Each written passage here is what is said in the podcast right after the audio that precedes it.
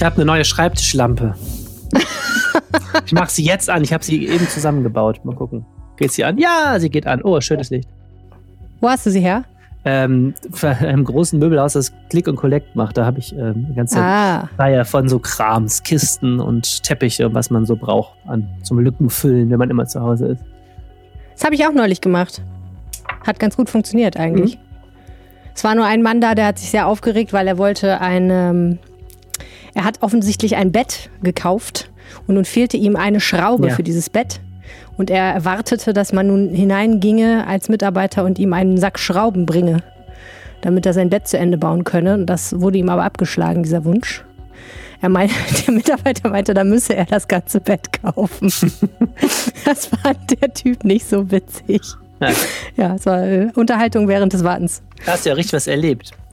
Ja, Trotz- ganz großes Kino. Es war, war schön. War richtig, richtig gut. Äh, außerdem, äh, und ich glaube, das ähm, ist ein allgemeiner Trend, haben wir jetzt äh, Bücherregale aufgebaut vergangenes Wochenende. Also diese Home Improvement Sache, äh, das scheint ja vielen Leuten in der Pandemie so zu gehen, dass sie sich dem Inneren zuwenden. Zu die Rückkehr ins Biedermeier, Ahne. Was ich so feststelle, wenn man hier mit der ganzen Familie im Homeoffice ist, die Abnutzung der Wohnung ist massiv. Ich glaube, so, wenn man die ganze Zeit zu Echt? Hause ist, ich finde, es ist so, die Abschreibung der Wohnung geht viel schneller. Wir müssen mal streichen und so. Zum nach Beispiel? diesem- Die ja, Wände. so, wenn man den ganzen Tag zu Hause ist, so kratzt, also so Kratzer an Wänden, Flecken, Flecken in Teppichen, keine Ahnung. Irgendwie so, wenn man die ganze Zeit zu Hause ist, benutzt man das auch einfach, sticht alles mehr. Kratzt öfter an den Wänden. Also ich glaube, der große Profiteur auch mittelfristig der Corona-Krise sind äh, Möbelhäuser, ganz klar. Mutmaßlich, zumindest aktuell. Aber es kann ja nicht mehr ewig lange dauern. Wir freuen uns alle darauf, dass es eines Tages ein Ende hat.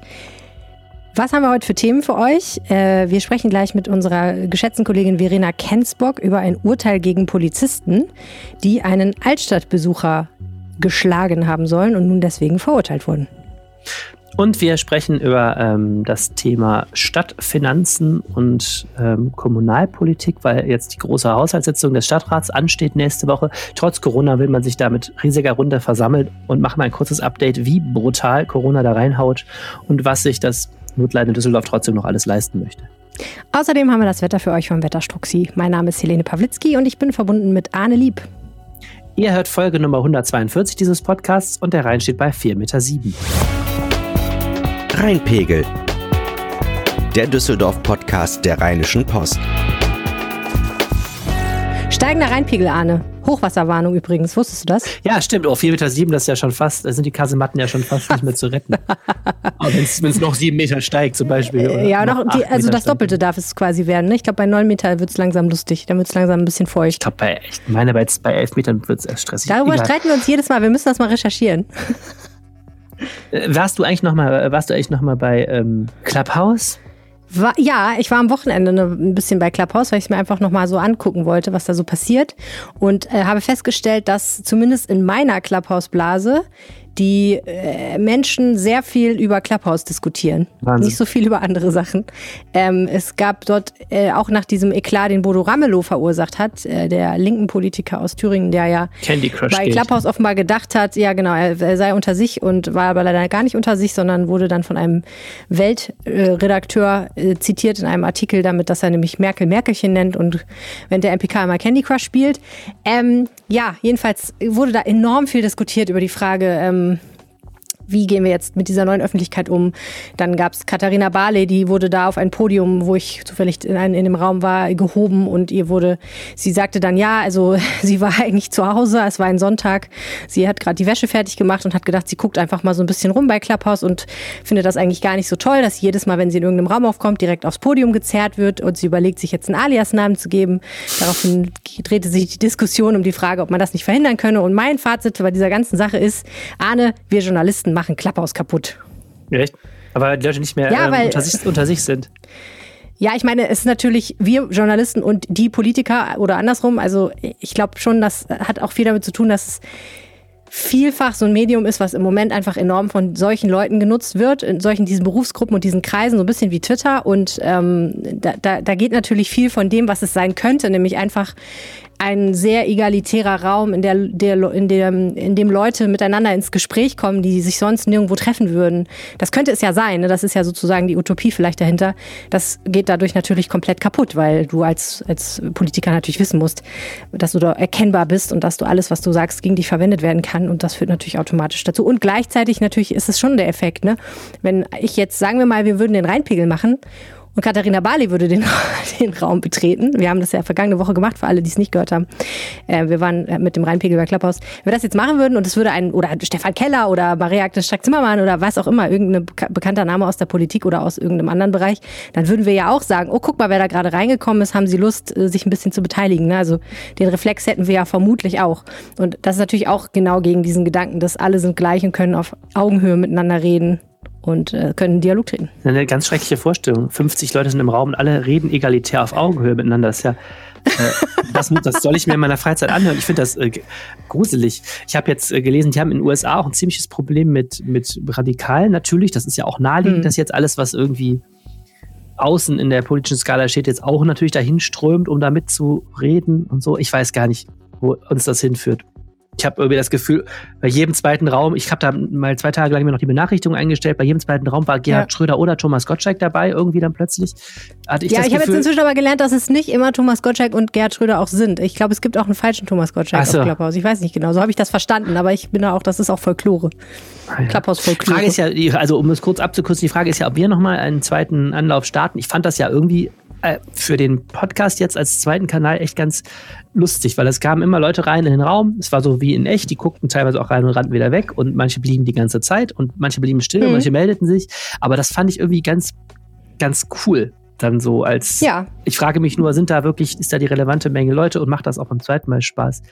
Wer da eine Meinung zu hat, kann uns gerne antwittern. Vielleicht äh, machen wir das nochmal mit Klapphaus. Ja, gerne. Oder uns eine Mail schreiben an reinpegler-post.de. Das hat nämlich auch Sabrina getan. Liebe Helene, lieber Arne, ich war heute Teil des Live-Podcasts bei Clubhouse und ich fand's super. Auch wenn die Themen für mich nicht so relevant waren, dass sie einen Wortbeitrag gerechtfertigt hätten, finde ich dieses partizipative Format richtig klasse. Behaltet euch diesen weiteren Kanal sowie wie immer eure superfreundliche, authentische und ungezwungene Art bei. Dankeschön. Ich werde so gerne ungezwungen genannt. Ich fühle mich ja mal so als heimliche Spießerin, deswegen finde ich das immer so sexy, wenn mich jemand ungezwungen nennt. Denke ich mir immer so, ja, okay, cool, ich wirke ungezwungen. Äh, ja, das freut mich sehr. Ähm, äh, oder es freut uns sehr, diese, diese Rückmeldung von Sabrina, äh, die dabei war.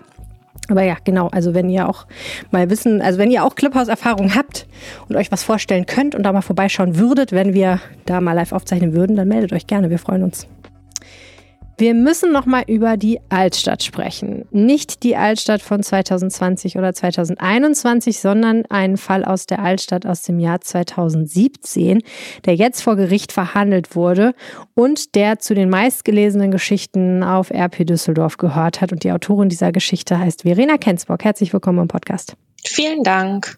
Hallo. Polizisten wegen Schlägen gegen Altstadtbesucher verurteilt. Das ist natürlich eine Überschrift, wo man direkt denkt, oh oh. Wir können ja mal versuchen aufzudröseln, was da genau passiert ist. Das ist ja im Oktober 2017 passiert und es ist das Zusammentreffen zwischen zwei Polizisten und einem Mann, der durch Schläge schwer verletzt wurde, ne?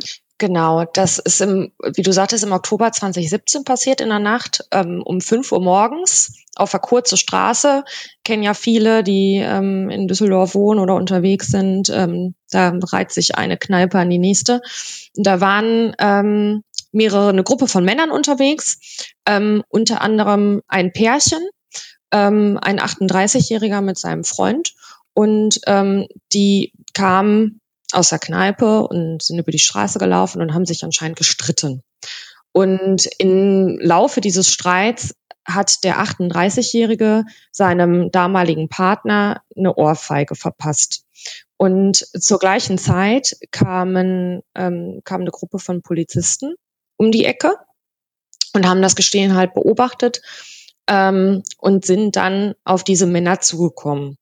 Ähm, bis dahin äh, glichen sich die Geschichten ähm, der Prozessbeteiligten und dann ging es halt ein bisschen auseinander. Also der ähm, Geschädigte hat berichtet, dass er quasi von den Polizisten äh, wie überrannt wurde, niedergerungen, also sofort zu Boden gedrückt und ähm, von denen geschlagen wurde, ähm, mehrfach gegen den Kopf vor allem, ähm, wodurch er auch nachweislich schwere Verletzungen ähm, erlitten hat. Also er hatte einen doppelten Nasenbeinbruch und eine Verletzung der Netzhaut und ähm, hat mehrere Tage im Krankenhaus verbracht danach. Mm. Und die Polizisten ähm, sagten, dass der Mann, äh, wir wollten quasi eine Anzeige aufnehmen wegen der Körperverletzung gegen seinen Freund und ähm, wollten die Personalien erfassen und dabei ähm, sei der, sei der 38-Jährige weggelaufen, weggerannt vor ihnen und ähm, sie wollten ihn dann aufhalten und dabei habe er sich so sehr gewehrt, ähm, sei unkontrollierbar gewesen, ähm, dass ähm, innerhalb dieses Gerangels dann die Verletzungen passiert seien. Also der eine Polizist erzählte, mhm. dass ähm, er ihn zum Beispiel festhalten wollte und ähm, beide hätten das Gleichgewicht verloren und dann sei er, ähm, sei der andere Mann beim Sturz mit dem Gesicht aufs ähm, Kopfsteinpflaster geknallt und habe sich dabei so schlimm im Gesicht verletzt. Ähm, zum hm. Teil haben sie auch Schläge ähm, zugegeben, ähm, auch am Anfang des Verfahrens. Also der eine Polizist sagte zum Beispiel, dass ähm, sich der Mann an seiner Hose festgekrallt habe, als er auf dem Boden saß während dieses Gerangels. Und ähm, er habe dann versucht, die Hand ähm, mit Schlägen wieder zu lösen. Ähm, allerdings so mit der Handrückseite, so macht man das wohl, und nicht mit der Faust. Ähm, und der andere Polizist sagte tatsächlich, dass er eben auch ins Gesicht geschlagen habe, ähm, um ihn zu beruhigen, weil er ansonsten wohl nicht zu beruhigen gewesen wäre. Ähm, hm. Und das Ganze wurde auch mit einer ähm, Bewachungskamera festgehalten. Ähm, Wollte gerade sagen, also da stand genau. nicht einfach Aussage gegen Aussage vor Gericht, sondern es gab noch weitere Beweise. Genau, es gab diese, diese Kameraaufnahmen ähm, von der Polizei tatsächlich. Ähm, die überwachen ja zum Teile der Altstadt. Und ähm, darauf waren eben diese Schläge zu sehen. Also gegen ähm, die haben sich die, die Polizisten ja auch gar nicht gewehrt. Es ging halt mehr darum, was waren das für Schläge und inwiefern waren sie für diese schlimmen Verletzungen verantwortlich.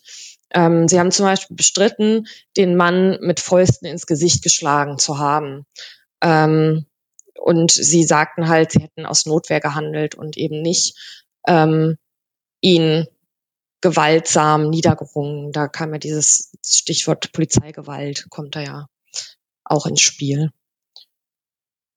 Und es ist halt auch insofern irgendwie ein ganz, also zum Thema Polizeigewalt ist es irgendwie so ein ganz wichtiges und auch ein recht ungewöhnliches Verfahren gewesen tatsächlich, weil ein Großteil dieser Ermittlungsverfahren wegen Polizeigewalt ähm, kommen gar nicht erst vor Gericht. Also die werden vorher erst eingestellt und zu einer Verurteilung kommt es noch seltener. Ähm, deshalb war das wirklich ähm, tatsächlich recht ungewöhnlich und es hat ja auch drei Jahre gedauert, bis dieser Fall hm, vor dem ja, Amtsgericht in Düsseldorf verhandelt wurde. Gedauert.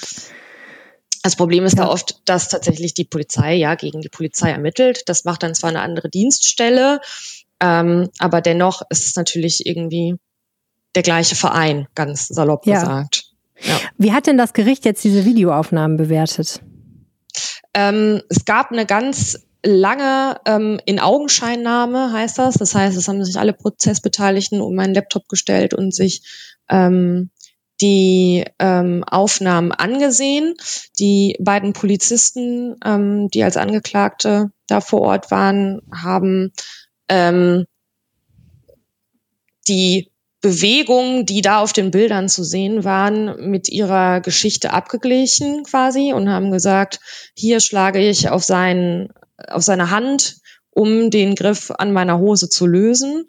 Ähm, was aber auch der Richter schon von Anfang an ähm, immer wieder erwähnt hat, war, dass halt kaum eine Gegenwehr auf diesem Foto, auf diesen Videoaufnahmen zu sehen war.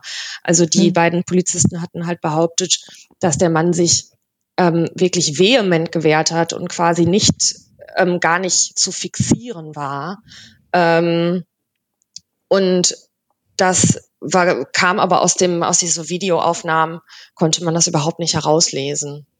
Hm. Also da war kaum Das heißt, diese Version hat das Gericht auch nicht geglaubt, letztendlich. Genau, beziehungsweise lief dann folgendermaßen. Ähm, also nachdem die Polizisten blieben zuerst bei ihrer Version, ähm, der, ähm, der, der Geschädigte wurde noch gehört, ähm, der übrigens sehr emotional war immer noch und der auch, glaube ich, immer noch mit den ganzen Folgen von diesem, von dieser Nacht irgendwie zu, zu kämpfen hat.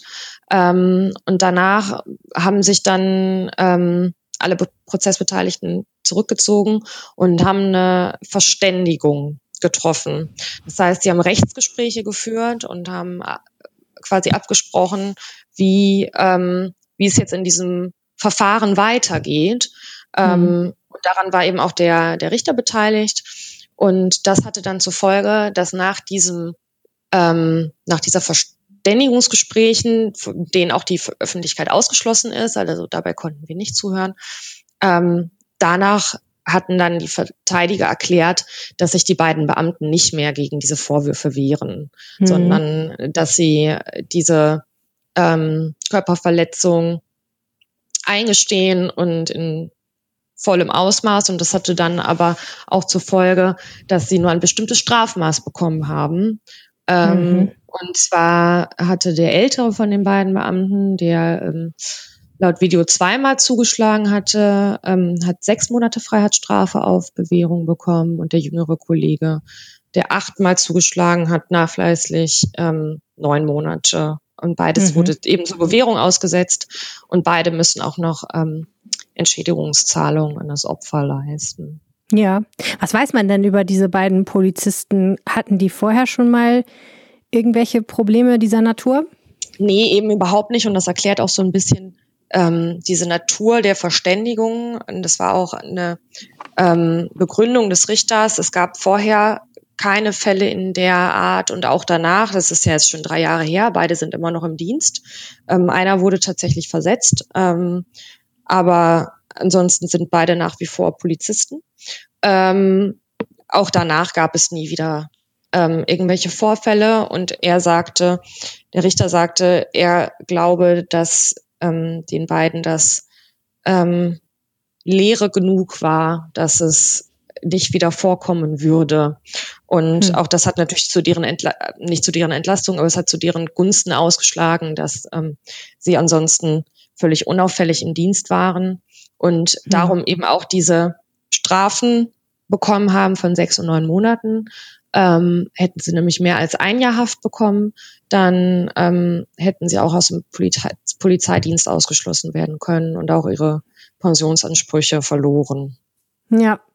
Was ich ja ehrlich gesagt wirklich rätselhaft an dieser ganzen Sache finde, und ich vermute aber, darauf werden wir auch keine Antwort bekommen, ist einfach, so wie du das jetzt schilderst, gibt es zwei Polizisten, die ansonsten relativ unauffällig sind. Zumindest ist nie was ruchbar geworden. Dann gibt es ein Paar, was sich in der Altstadt um 5 Uhr morgens schlä also streitet und einer verteilt eine Ohrfeige, okay. Aber das sind ja jetzt auch, hörte sich jetzt nicht so an, als wären das so klassische Randalierer irgendwie. Ähm, und dann gibt's aus heiterem Himmel diesen Vorfall, ähm, der ja dann doch offensichtlich heftiger abgegangen ist, als die Polizisten das ursprünglich vor Gericht geschildert haben. Also wenn das Video so ist, wie du sagst, dann sah man da ja deutlich Gewaltanwendung. Ja, und dann ist auf einmal alles wieder vorbei. Es ist wie so ein Gewitter, was da niedergeht. Und ich habe, ich, ich rätsle, seit ich diese Geschichte gelesen habe, so ein bisschen darum, wie es zu sowas kommt. Also auf irgendeiner Seite muss ja dann die Stimmung so aufgeheizt sein oder ne, so eskalieren auf einmal aus irgendwelchen Gründen, dass es dann zu sowas kommt. Ne? Weißt du, was ich meine? Also ich finde das total schwer zu verstehen, weil wenn ich die Straße runtergehe und ich sehe, wie der eine dem anderen eine schallert, dann sage ich vielleicht, ey, könnt ihr mal aufhören oder so, aber ich würde ja nie auf die Idee kommen, den dann zu verwemsen. Ähm, weil warum? Ich habe da keine Aktien drin, ne? Ich lass mich, ich habe ja gar keine Lust auf eine Prügelei, auch als Polizist im Zweifel nicht. Ja, das habe ich mich auch gefragt und ich habe es in meinem Text auch ein bisschen angedeutet, weil ich glaube, dass dieser Fall so einzigartig er natürlich auch ist, aber ich glaube auch, dass er ein bisschen was so über die Situation in der Altstadt aussagt, wo sich Polizei und Altstadtbesucher, ähm, die ja wirklich lange dort feiern und da kommt es ja immer wieder mal zu Zwischenfällen, die stehen sich dort an jedem Wochenende, jede Nacht, also nicht nur am Wochenende, sondern teilweise ja ähm, auch sonst unter der Woche nachts, stehen sich da immer wieder quasi zwei Parteien gegenüber. Und das geht eben nicht immer friedlich aus, sondern da kommt es immer mhm. wieder zur Auseinandersetzung. Und ich glaube, dass in diesem Fall, ähm, warum auch immer, die Polizisten dann eben eine Grenze überschritten haben, die sie nicht hätten überschreiten sollen. Ob das jetzt an einer ähm, besonders langen Dienstzeit lag. Ähm, die waren, das war ja kurz vor deren Dienstschluss, ob es daran lag, dass sie irgendwie eine extrem unruhige Nacht hatten, ob es irgendwelche, also das sind natürlich absolute Mutmaßungen, aber ich glaube wirklich, dass es so ein bisschen symptomatisch für das Geschehen in der Altstadt, wo sich immer Polizei und Altstadtbesucher so dieses Partyvolk da gegenüberstehen und halt mhm ab und zu mal aneinander rasseln und dieses Mal eben extrem heftig. Ja. Vielen herzlichen Dank, Verena. Sehr gerne. Also, es gibt ja am Rathaus so eine komische Countdown-Uhr. Gibt es die eigentlich noch oder wird die jetzt abgeschaltet? Es ist keine Countdown-Uhr, es ist eine Count-Up-Uhr, weil sie nämlich die Tage, also sogar die, ich glaube, die Sekunden, auf jeden Fall die Minuten zählt, ich gucke kurz nach, auch die Sekunden zählt, in denen Düsseldorf schuldenfrei ist. Wahnsinn. Warum ja. gibt es diese Uhr? Ähm, so ein bisschen Protzerei einfach auch, oder? Ja, es ist also, es hat viel mit, äh, viel mit Stadtmarketing auch zu tun. Also am 13., 12., 13. September 2007 äh, hat sich Düsseldorf als schuldenfrei erklärt. Und zwar hatte damals, äh, war der Oberbürgermeister noch Joachim Erwin, hat Düsseldorf ähm, Stadtwerkeanteile verkauft, RWE-Aktien verkauft, hat sich ähm, die ganzen Stadtfinanzen neu geordnet und hat danach nach Dresden, glaube ich, als zweite deutsche Großstadt sich als schuldenfrei erklärt.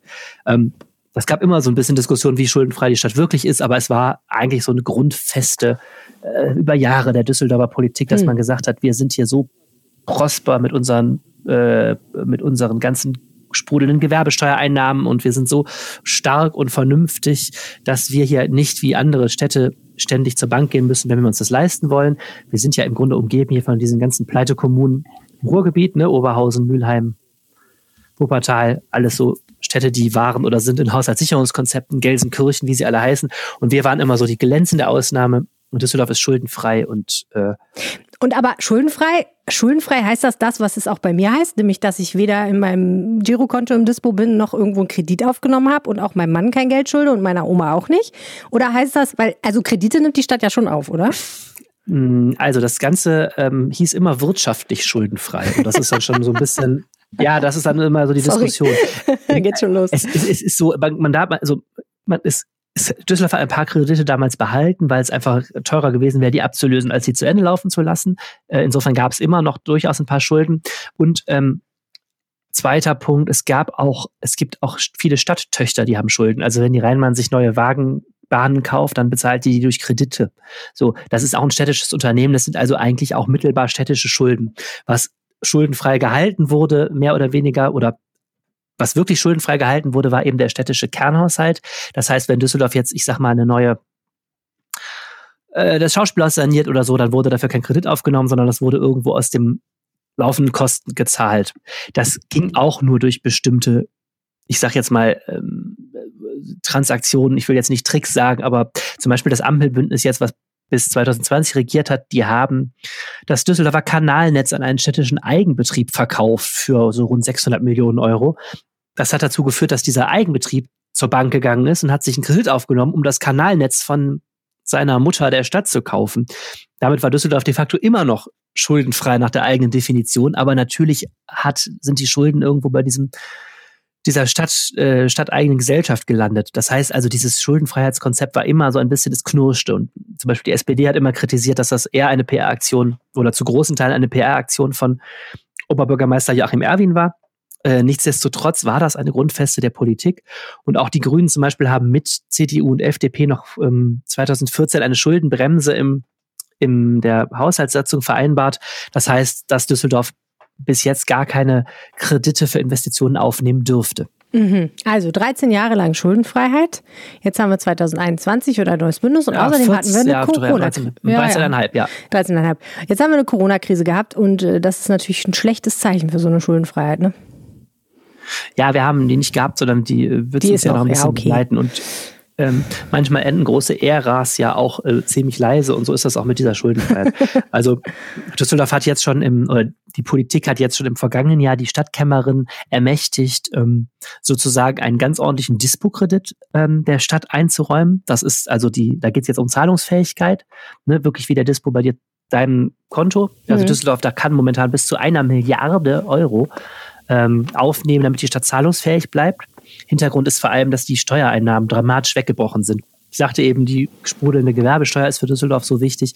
Die ist massiv eingebrochen im vergangenen Jahr. Ich, so, ich glaube, wir sind so bei 40 Prozent ungefähr. Und ähm, das bedeutet eben natürlich, da ist ein, erstmal ein kurzfristig ein ziemliches Loch in der Kasse, weil mit dem Geld hatte man natürlich gerechnet.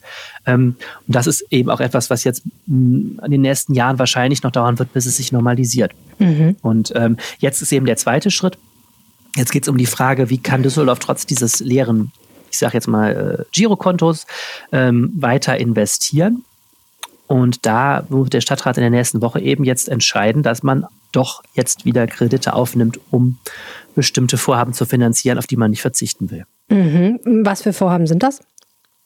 Ja, das ist jetzt in der Tat eine spannende Frage. Also die, das Wording des neuen schwarz-grünen Ratsbündnisses und des Oberbürgermeisters ist sogenannte Zukunftsinvestitionen. Klingt Jetzt kann man gut. natürlich erstmal rein von, vom Begriff her sagen, es gibt sehr, sehr wenige Vergangenheitsinvestitionen. ähm, aber gemeint ist damit eben Dinge, die wichtig sind für die künftige Entwicklung der Stadt, Bildung, äh, Verkehrswende, ähm, Klimaschutz, also Dinge, wo man sagt, man will die jetzt nicht liegen lassen. Ja. Ich sehe das ein bisschen kritisch oder man muss da zumindest genauer hingucken, weil ich sag mal so, Kommunen investieren in sehr wenige Dinge, die nicht sinnvoll sind. Also was wäre das, was nach der Logik nicht sinnvoll wäre. Das ist zumindest eine sehr unscharfe eine unscharfe Begrifflichkeit. Naja, wenn du zum Beispiel mal nach Monheim guckst, da gibt es ja diese Kontroverse um dieses Kunstwerk auf einem äh, in einem Kreis, in der Mitte eines Kreisverkehrs, ein Kunstwerk, was irgendwie immer dann, wenn die Sonne so und so viele Tage geschienen hat, irgendwie einen Wasserstrahl ausspuckt oder so ähnlich. So richtig habe ich es ehrlich gesagt nicht mehr im Kopf. Aber das ist ja was, das ist, war sehr, sehr teuer und da sagen auch alle, äh, also viele Monheimer und viele Leute drumherum und der Bund der Steuerzahler, also ganz ehrlich, das musste jetzt nicht unbedingt sein. Das würde ja wahrscheinlich in die Richtung gehen, oder? Ja, wobei Kultur auch äh, natürlich zu sowas gehört. Also ja. zum Beispiel unser Opern, Opernhaus ist ja äh, bekanntlich total marode. Das muss in den nächsten Jahren in irgendeiner Form ja, ja. angegangen werden. Entweder durch eine sehr teure Sanierung, da reden wir von 100 Millionen Euro, oder durch einen Neubau, da reden wir im Zweifel von noch mehr Geld. Ähm, kann man jetzt auch überlegen, ist das für die Zukunft der Stadt wirklich hm. verzichtbar? Kann, lässt man lieber dieses Opernhaus noch vor sich hin vergammeln ähm, oder nicht? Denn die zweite, die zweite Argumentationsschiene ist eben, das muss man auch noch dazu sagen, Düsseldorf hält sich da an den Kurs, den auch die Bundesregierung zum Beispiel hat. Wenn jetzt die öffentliche Hand anfangen würde, sich gesund zu sparen, also wirklich auf Investitionen in großem Stil zu verzichten, dann würde das natürlich als Konjunkturimpuls möglicherweise ähm, also andersrum, da würde ein Konjunkturimpuls ausbleiben, indem die öffentliche Hand jetzt für eine Nachfrage sorgt, sondern man würde unter Umständen die Krise vieler Unternehmen noch verschlimmern und dadurch wiederum sich auch um Steuereinnahmen berauben. Hm. Also das ist so ein bisschen so eine so ein bisschen diese Logik Deficit Spending, ne? ganz alt, alte, ganz alte Logik der Wirtschaftspolitik. Wenn's, wenn die Wirtschaft schlecht läuft, muss der Staat auch mal Schulden aufnehmen. Ähm, das ist da jetzt, dass das gerade sehr en vogue ist und wo sich Düsseldorf als Kommune auch beteiligt. Mhm. Aber wie gesagt, die Diskussion ist schwierig. Du sagst jetzt Kunstwerke. Unsere Kunstschaffenden sind natürlich auch notleidend. Einerseits muss die Stadt auch ihre eigenen Häuser stützen, denn äh, zum Beispiel eine Oper- und Schauspielhaus sind ja zu für den wegen des Lockdowns, aber die Kosten laufen weiter und man will ja auch zum Beispiel eine Kunstszene muss man ja auch irgendwie am Leben halten. Ich dachte gerade daran, dass wir zum Beispiel die Stadt jetzt auch die Stadt jetzt auch Geld zur Verfügung gestellt hat, damit unsere Museen bei Düsseldorfer Galerien Kunstwerke ankaufen, damit die Galerien mal wieder ein bisschen Einnahmen haben. Ähm, das sind ja auch Themen, wo du sagen kannst, okay, das sind schon auch Branchen, die sind wichtig für die Stadt. Also was ist da für die Zukunft nicht wichtig? Ja, ich wollte jetzt auch nicht gesagt haben, im Gottes Willen nicht gesagt haben, dass sämtliche Ausgaben für Kultur und Kunst irgendwie nicht zukunftsgewandt oder unvernünftig sein. Du hattest ja nur gesagt, was, was soll so eine Kommune Geld ausgeben, was nicht vernünftig ist. Und da, da, da fiel mir halt dieses Beispiel ein und das zeigt ja einfach nur, ähm, also die Frage ist ja immer, wie viel kostet es dann wirklich? Also ich meine, ne, Es ist ja ein Unterschied, ob man, äh, ob Museen ein paar Bilder von Galerien kaufen oder ob man dafür ein paar Millionen Euro so ein Ding hinsetzt. Und das andere ist natürlich, das ist halt dann immer eine Diskussion. Und das ist ja nicht mehr nur bei Kulturthemen so, sondern es gibt ja oft Projekte, wo dann eine Diskussion ist, ist das jetzt wirklich sinnvoll oder nicht. Bei Kunst entzündet es sich natürlich oft, weil ähm, ich habe neulich eine Doku gesehen über ein Kunstwerk, was mal in Berlin ähm, für ganz wirre Aufruhr gesorgt hat, so äh, Beton, betonene Cadillacs auf einem Kreisverkehr, auch wieder ein Kreisverkehr, interessanterweise. Also wenn es so sichtbar ist, dann wird es ja oft diskutiert. Aber ich wollte nur sagen, also natürlich, um Gottes Willen, nicht alle Kunstausgaben sind jetzt unvernünftig. Aber interessant, dass du den das Punkt nicht. ansprichst, weil ähm, den, das ist ja auch ein wichtiges Thema. Ähm, die allgemeine Stimmungslage ist durch Corona total geschwappt. Ne? Wir sind ja in Düsseldorf, hm. wir hatten wirtschaftlich sehr gute Jahre davor und Düsseldorf ist sowieso eine Kommune, wo man sich ein Kunstwerk, was von der Sonne angestrahlt wird und dann sprudelt ein bisschen Wasser durchaus ja auch mal leistet. Ähm, wir, wir, sind ja eine Stadt, die die Möglichkeiten und auch einen gewissen Anspruch hat, sich auch Prestigeprojekte zu leisten. Ich glaube, das wird schwerer jetzt in den nächsten Jahren. Ähm, ja. der, es ist eine gewisse Bescheidenheit auf allen Ebenen durchaus einge, eingekehrt. Hm. Ne? Ja, ich meine, gut, wenn nicht mehr so viel Geld da ist, dann ist es halt auch so, ne? Ist ja klar. Naja, es ist jedenfalls das, das Ding, das nächste Woche ist die Haushaltssitzung des Stadtrats. Äh, das neue schwarz-grüne Bündnis hat noch nicht erklärt, wo die noch drauf satteln werden. Also, die haben sich ja jetzt erst vor anderthalb Wochen offiziell gefunden und ihr Bündnisvertrag unterschrieben. Und jetzt ist eben die spannende Frage, was die dieses Jahr noch für ja, Änderungen am Haushaltsentwurf vornehmen, der noch nicht aus ihrer Feder mhm. stammt. Und da ist eben auch die Frage, satteln die jetzt trotzdem noch was drauf? Ähm, und auch Oberbürgermeister Stefan Keller hat ähm, hehre Pläne. Der hat Anfang der Woche eine Pressekonferenz gegeben, die ich durchaus auch dann ein bisschen in dieser Düsseldorfer Tradition äh, von Joachim Erwin sehe, vom Ton her. Also er hat gesagt, ähm, er will Düsseldorf in vielen Bereichen so wörtlich an die Spitze führen. Äh, Mittelmaß sei mhm. nicht genug und ähm, nennt, er ganz, nennt er ganz unterschiedliche Bereiche. Also wir wollen jetzt schon immerhin Klimahauptstadt werden und wir wollen äh, eine der fahrradfreundlichsten Städte Deutschlands werden. In Klammern hört, hört, Düsseldorf. ähm, wir wollen äh, eine der sichersten deutschen Städte, sind wir sowieso, glaube ich, aber eine der sichersten deutschen Großstädte äh, werden, indem wir den Ordnungsdienst aufstocken und wir wollen auch sonst, äh, Digitalisierungsmetropole wollen wir auch noch werden. Ähm, okay. Finde ich, klingt alles gut, äh, klingt aber auch alles so, als würde es Geld kosten. Und zwar auch gerade, ich sage jetzt mal das Thema Verkehrsinfrastruktur ähm, sowieso. Ne? Und dazu kommen auch noch Projekte wie Oper, ähm, dazu kommen Projekte wie Infrastrukturerhalt, unsere Rheinbrücken knirschen müssen gemacht werden. Äh, ich weiß nicht, du mhm. kannst jetzt eine super lange Liste machen. Hm, also das Geld wird, Geld wird echt mal wieder ein Knackpunkt. Ja, also ich, ich wundere mich gerade total, weil ich habe ich hab Stefan Keller immer so ein bisschen erlebt als jemand, der total mit Maß und Mitte unterwegs ist. Also eher jemand, der also, dass der jetzt, das klingt, es klingt alles so grandios irgendwie, sowieso Hauptstadt und bla bla bla. Also, mein Gott, muss das sein? Irgendwie, Weißt du, was ich meine? Ich, ja. ich, ich wundere mich gerade total. Ich, ich wundere mich über den Ton total. Wie kommt das? Ich auch, habe mich auch gewundert. Ich muss mal fairerweise sagen, er hat jetzt auch nicht gesagt, wir müssen alle Radwege mit Brokatvorhängen schmücken und mit Gold auskleiden oder so, sondern es ist so, ähm, ich glaube, er will zum Ausdruck bringen, er ist total ambitioniert und er will wirklich so die, er will wirklich die Ziele hochhängen. Man ist ja so als Verwaltungschef, wie jeder Chef, auch immer der oberste Antreiber und muss eben die Motivation mhm. auch ins Team reinkriegen. Und ich glaube, er wollte nochmal deutlich machen, dass er jetzt groß denken möchte, ähm, dass das so der Anspruch ist. Und in Klammern, Düsseldorf hat natürlich auch, wenn man jetzt mal hofft, dass Corona wieder vorbei ist, hat auch das nötige Portemonnaie, um sich eine Menge zu leisten, wo andere echt neidisch nach Düsseldorf schauen. Also wenn du da in Ruhrgebietskommunen mit den Verantwortlichen redest, die hätten gerne mal hätten gerne mal den Etat auch für Investitionen, den Düsseldorf in normalen Jahren hat. So, insofern ist es hm. nicht ganz falsch, äh, aber es ist in der Tat so, Keller poltert da gerade ganz schön los, was die Ansprüche angeht. Es ist immer spannend, natürlich, ähm, sich das jetzt auf Wiedervorlage mal zu setzen und zu gucken, in so Städte-Rankings, wo stehen wir in zwei, drei Jahren, bewegt sich da wirklich was oder ist es dann doch nur heiße Luft? Mhm. Also das ist sicherlich das, ja, was jetzt kommt. Und also und auch weil du gerade gesagt hast, wie die, also ne, das ist ja so ein starker Kontrast zu der Stimmung, die wir im Moment vielleicht auch so ein bisschen spüren, dass man sagt so, hui, wir kommen gerade äh, vielleicht ja irgendwann mal in dem nächsten halben Jahr so einigermaßen heil aus dieser ganzen Pandemie hervor, möglicherweise und ne, sind alle noch so am, hatten jetzt irgendwie, haben dann ein Jahr hinter uns, das echt hardcore war. Und ich, also ich, bei mir ist die Stimmung gar nicht so, dass ich jetzt sagen wollte, auf zu neuen Ufern. Ich bin erstmal froh, wenn alles wieder einigermaßen normal wird. Da finde ich ähm, das witzig, dass er jetzt offenbar meint, es müsse so eine Aufbruchsstimmung verbreitet werden. Ähm, Was ja. du da beschreibst, ist sehr interessant. Ich finde das genau das ist auf vielen Ebenen gerade interessant. Ne? Du hast eine neue Stadtregierung, hm. die will jetzt aufbrechen, die haben natürlich wollen äh, ihre Flöcke einschlagen und sagen natürlich nicht zu Unrecht, ähm, solche Themen wie Verkehrswende, Klimaschutz, Digitalisierung, das sind alles Dinge, die sind jetzt total in den Hintergrund geraten. Also wir reden ja. gerade nicht mehr über Staus im Berufsverkehr, weil die haben wir kaum noch. Ist ja, sind ja alle im Homeoffice. Aber es ist abzusehen, wenn, wenn diese Pandemie vorbei ist, in, lass es ein Jahr sein, lass es drei Jahre sein, ähm, werden die wieder kommen. Und gleichzeitig haben wir schmerzlich gerade beim Thema Radwege und Verkehrsinfrastruktur schmerzlich in den letzten Jahren gelernt, das ist ein dickes Brett. Ähm, so, ein, so Radwege zu fordern ist sehr einfach. Die durch, durchgehende Radwege, also durchgehende Achsen zu machen, wo du nicht mehr als Radfahrer denkst, boah, saugeil, hier diese 400 Meter Radweg sind wirklich mal echt exzellent ausgebaut. Schade, dass dahinter eine Kreuzung kommt, wo überhaupt kein Radweg mehr ist oder einfach still steht, Radwegende. Und das sind ja Dinge, die du im Alltag als Radfahrer hier absolut. erlebst. Das ist natürlich genau. Murks, weil die Leute nutzen diese Strecken nur für den täglichen oder viele nutzen den nur für den täglichen Verkehr, wenn sie auch keine Gefahrenstelle mehr haben und nicht, wenn sie nur noch drei haben. So, ja. und das ist völlig richtig, wenn man das ändern will, bis und bis zur nächsten Wahl 2025 da deutliche Fortschritte haben will, kann man nicht jetzt sagen, okay, wir kümmern uns erstmal um Corona und danach sehen wir weiter.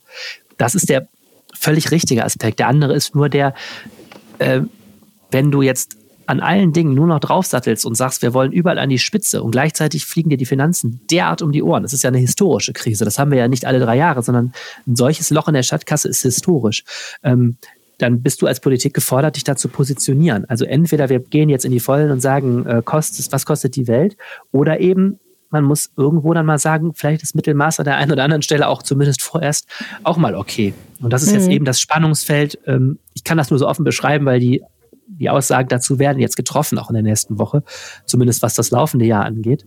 Ähm, aber es ist ein Spannungsfeld, in dem wir uns gerade ganz klar befinden. Ja.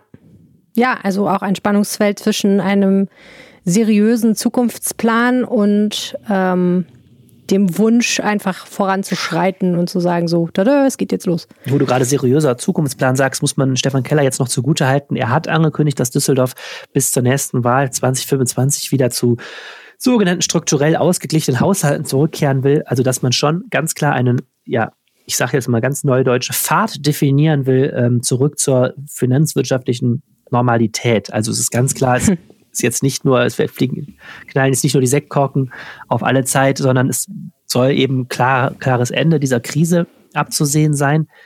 Äh, nichtsdestotrotz ähm, erstens wissen wir noch nicht, wie lange die Krise geht. Auch die städtische Kämmerei kann da sicherlich genauso nur raten wie alle anderen auch. Also wer weiß, wann wir wieder ein Normalmaß an Gewerbesteuer haben. Wer weiß, wann unser Flughafen, der zum Beispiel eigentlich der Stadt ja auch viel Geld bringt, unser Flughafen, ob und wann der mal wieder die, die äh, das Geschäft macht, was er vor der Krise gemacht hat. Unsere Messegesellschaft, ja, das wissen wir nicht. Ähm, gleich, ja. Gleichzeitig bietet sich so ein großes, also so ein Ende der Schuldenbremse bietet natürlich sich an dafür, auch unauffällig ein bisschen Extras zu verstecken, weil wer versteht schon genau, was jetzt von Corona kommt und was nicht. Hm. Und die Schuldenuhr? Ja, wer weiß. Ich habe mal eine, eine SMS dazu heute Morgen verfasst, weil diese Frage ist natürlich sehr interessant. Möchte ausgerechnet Stefan Keller, der nächste CDU-Oberbürgermeister, ähm, die abhängen. Ähm, ich habe gerade noch mal im Archiv unter Schuldenuhr bei uns geguckt. Ähm, Dirk Elbers zum Beispiel, ähm, der ja der Nachfolger von Joachim Erwin war, der bis 2014 Oberbürgermeister war, hat sich doch ähm, ungefähr einmal pro Jahr vor dieser Schuldenuhr ähm, fotografieren lassen, was nochmal zeigt, wie hoch dieses Thema als politisches Signal immer da gesetzt war. Ne? Und äh, Geisel, hat, Geisel ist dann unauffällig auf Distanz zu der Schuldenuhr gegangen, hat sie aber auch nicht abgehängt, weil er eben dieses Bild vermeiden wollte, ähm, mhm. dass er ausgerechnet der SPD-Mann jetzt derjenige ist, der die gute alte Schuldenuhr abhängt. Ähm, aber jetzt letztlich spätestens nach Donnerstag ist es eigentlich fast albern, sie hängen zu lassen, weil Düsseldorf ist dann. Zumindest muss also, man sie anhalten. Genau, anhalten oder man müsste irgendwie ähm, keine Ahnung, man müsste, man müsste ein Sternchen daneben machen und drunter eine Fußnote. Ähm, derzeit ist die Schuldenuhr deaktiviert, wird aber 2025 wieder eingeschaltet oder so, keine Ahnung. Aber man muss sich eigentlich Klar, dazu verhalten. Besonders peinlich. Fairerweise kann man sie nicht so hängen lassen, wenn es, keinen, wenn es keinen Grund mehr gibt. Man könnte sie umwidmen. Man könnte irgendwie, man könnte sie auf Null setzen und dann irgendwas anderes zählen. Oder einen Countdown draus machen, wie du gesagt hast. Countdown zurück zur Schuldenfreiheit. Stimmt, er hat ja, was hat er gesagt? Bis zur nächsten Kommunalwahl. naja, nee, aber ich meine, das ist natürlich wird bei der nächsten Kommunalwahl, ich, um noch eine Zahl zu nennen, also im, im Haushalt steht jetzt eine geplante Verschuldung für Investitionen für das laufende Jahr von 164 Millionen Euro. Das wird aber nicht ausreichen. Das wird über 200 Millionen sicher gehen am Donnerstag. Das heißt, alleine dieses Jahr wird die Cameron ermächtigt, mehr als 200 Millionen Euro bei Banken aufzunehmen, damit Düsseldorf in Bäder, Bäder, Schulen, Kultureinrichtungen, Verkehr irgendwas investieren kann. So, ähm, hm. Jetzt ist die Frage, wie geht's denn dann weiter? Wird dann nächstes Jahr, wird dann, werden dann die nächsten 200 Millionen fällig? Wo, wo ist denn da eigentlich die Grenze? Und das Geld wird ja. natürlich nicht 2025 zurückgezahlt sein. Das läuft bei Kommunen genau wie bei Privathaushalten. Das wird auf viele Jahre äh, festgesetzt, der Zinssatz, der ist ja sehr niedrig gerade. Und dann wird fleißig getilgt. Also das heißt, diese Corona-Krise wird definitiv im Haushalt auf Jahrzehnte ihre Spuren hinterlassen. Ach ja. Naja, ich kenne das ja von meinem Girokonto, also eigentlich finde ich das alles sehr dringend. Stell dir das so vor, in Düsseldorf sieht es jetzt plötzlich so aus wie auf deinem Girokonto. ja, heulen und Zähne klappern, Freunde. Ist nichts mehr mit mittags schön essen gehen. ja. Jetzt werden hier die Sparhosen angezogen. Ah, so richtig zum Lachen ist es auch nicht. Wir haben jetzt noch das Wetter für euch vom Wetterstruxi. Wie ihr am Anfang schon gehört habt, liegt der Rhein bei etwa 4 Meter Höhe. Und ähm, da wird auch noch einiges hinzukommen, denn zwar regnet es jetzt in Düsseldorf nicht mehr so wahnsinnig viel, aber es gibt noch so den einen oder anderen Regennachschlag im Südwesten von Deutschland, aber allen voran das gesamte Tauwetter, was jetzt dort eingesetzt hat und das dazugehörige Schmelzwasser fließt jetzt alles in den Rhein hinein und das wird dann im Laufe des Montages bzw. Dienstages bei uns dann ankommen und somit den Rhein mal ordentlich ansteigen lassen. Wir kümmern uns jetzt aber ums Wetter und ähm, die Luftmassengrenze, die noch über dem Norden von Deutschland liegt, die wird im Laufe der Nacht zum Samstag wieder weiter nach Süden vorangetrieben werden, sodass sie uns dann auch überqueren wird. Ähm, dabei gibt's dann doch mal leichten Regen. Im Laufe des Morgens ist es dann durchaus auch möglich, dass diese Regenfälle dann bei uns in Schnee übergehen werden aber kein gefrorener Boden und äh, dementsprechend ist die Wahrscheinlichkeit, dass der Schnee liegen bleibt, auch relativ gering. Im Laufe des Samstages ähm, passiert nicht mehr so wahnsinnig viel, es bleibt zwar trocken, aber die Wolken sind weiterhin kompakt und die Temperaturen sind mit ein bis drei Grad schon wieder deutlich kühler, als es heute beispielsweise war. Der Sonntag wird uns gerade zur Mittagszeit viele sonnige Momente bescheren. Dort kommt die Sonne mal richtig zum Zuge, was wir ja kaum hatten bisher dieses Jahr. Ähm, Vormittag liegen noch restliche Wolken über uns. Nachmittags ziehen schon neue Wolken aus dem Westen vor, äh, herein, die ein neues Tief ankündigen werden, welches uns dann am Dienstag und Mittwoch mit ähm, Regen und Wind versorgen wird. Temperaturen liegen bei minus drei bis plus drei Grad. Und ähm, genau, den gewissen Trend für die kommende Woche habe ich ja schon so ein bisschen angeteasert. Sobald diese milde Phase dann zur Wochenmitte durch ist, wird es wieder kälter werden. Wie kalt ist noch nicht so hundertprozentig klar, aber mit Nachtfrost und zweistelligen Minusgraden sind wir vermutlich gar nicht so weit entfernt. Das klären wir aber nächste Woche. Bis dann. Ciao, ciao. Das Wetter von Jens Strux, unserem freundlichen Hobby-Meteorologen für Düsseldorf. Das war der Rheinpegel für diese Woche. Wenn ihr uns was sagen wollt, dann könnt ihr das auf vielen, vielen Wegen tun. Ihr könnt uns zum Beispiel anrufen und auf den Anrufbeantworter sprechen unter 0211 9763 4164 oder eine WhatsApp schicken unter 0171 90 38 099. Oder ihr schickt uns eine E-Mail. Die Adresse ist rheinpegel.rheinische-post.de. Und wir freuen uns auch immer über Botschaften auf Twitter. Ich heiße Helene Pawlitzki und Arne heißt Arne Lieb. Wir hören uns wieder in der nächsten Woche in einem dann nicht mehr schuldenfreien Düsseldorf und wünschen euch bis dahin ein gutes Durchkommen durch den Lockdown. Genau, und hoffentlich ertrinkt keiner im Hochwasser. Tschüss. Tschüss. Mehr im Netz. Alle Nachrichten aus der Landeshauptstadt findet ihr auf rp-online.de slash Düsseldorf.